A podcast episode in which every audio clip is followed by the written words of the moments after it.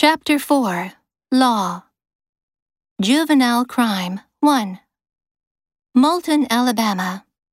Evan Miller was just 14 when he committed the slaying that sent him to prison.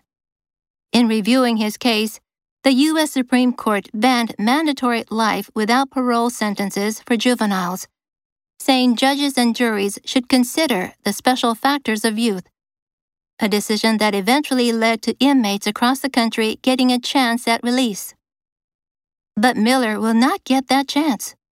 A judge on Tuesday handed down a second life sentence without possibility of parole. Lawrence Circuit Judge Mark Craig ruled that Evan Miller, despite being a young teen when he committed his crime, met the legal criteria to be sentenced to life in prison without the chance of parole. Craig said the severity of Miller's crime outweighed the mitigating factors of Miller's age and his abuse filled childhood that the defense argued made him deserving of an opportunity of a chance to get out of prison someday. Craig said a sentence of life without the possibility of parole was the only just sentence over the lesser punishment of life with a chance of parole after 30 years. Slaying. The brutal slaying took place in this building. Mandatory. The mandatory retirement age has been raised to 68. Parole. He committed a new crime while on parole.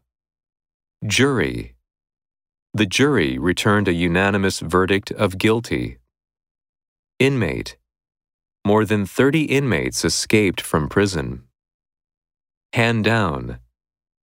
A six year prison sentence was handed down. Rule. The judge ruled that the evidence was admissible. Sentence. He was sentenced to death. Outweigh. The advantages outweigh the disadvantages. Mitigate. Mitigate the impact of school closures on students' learning. Defense.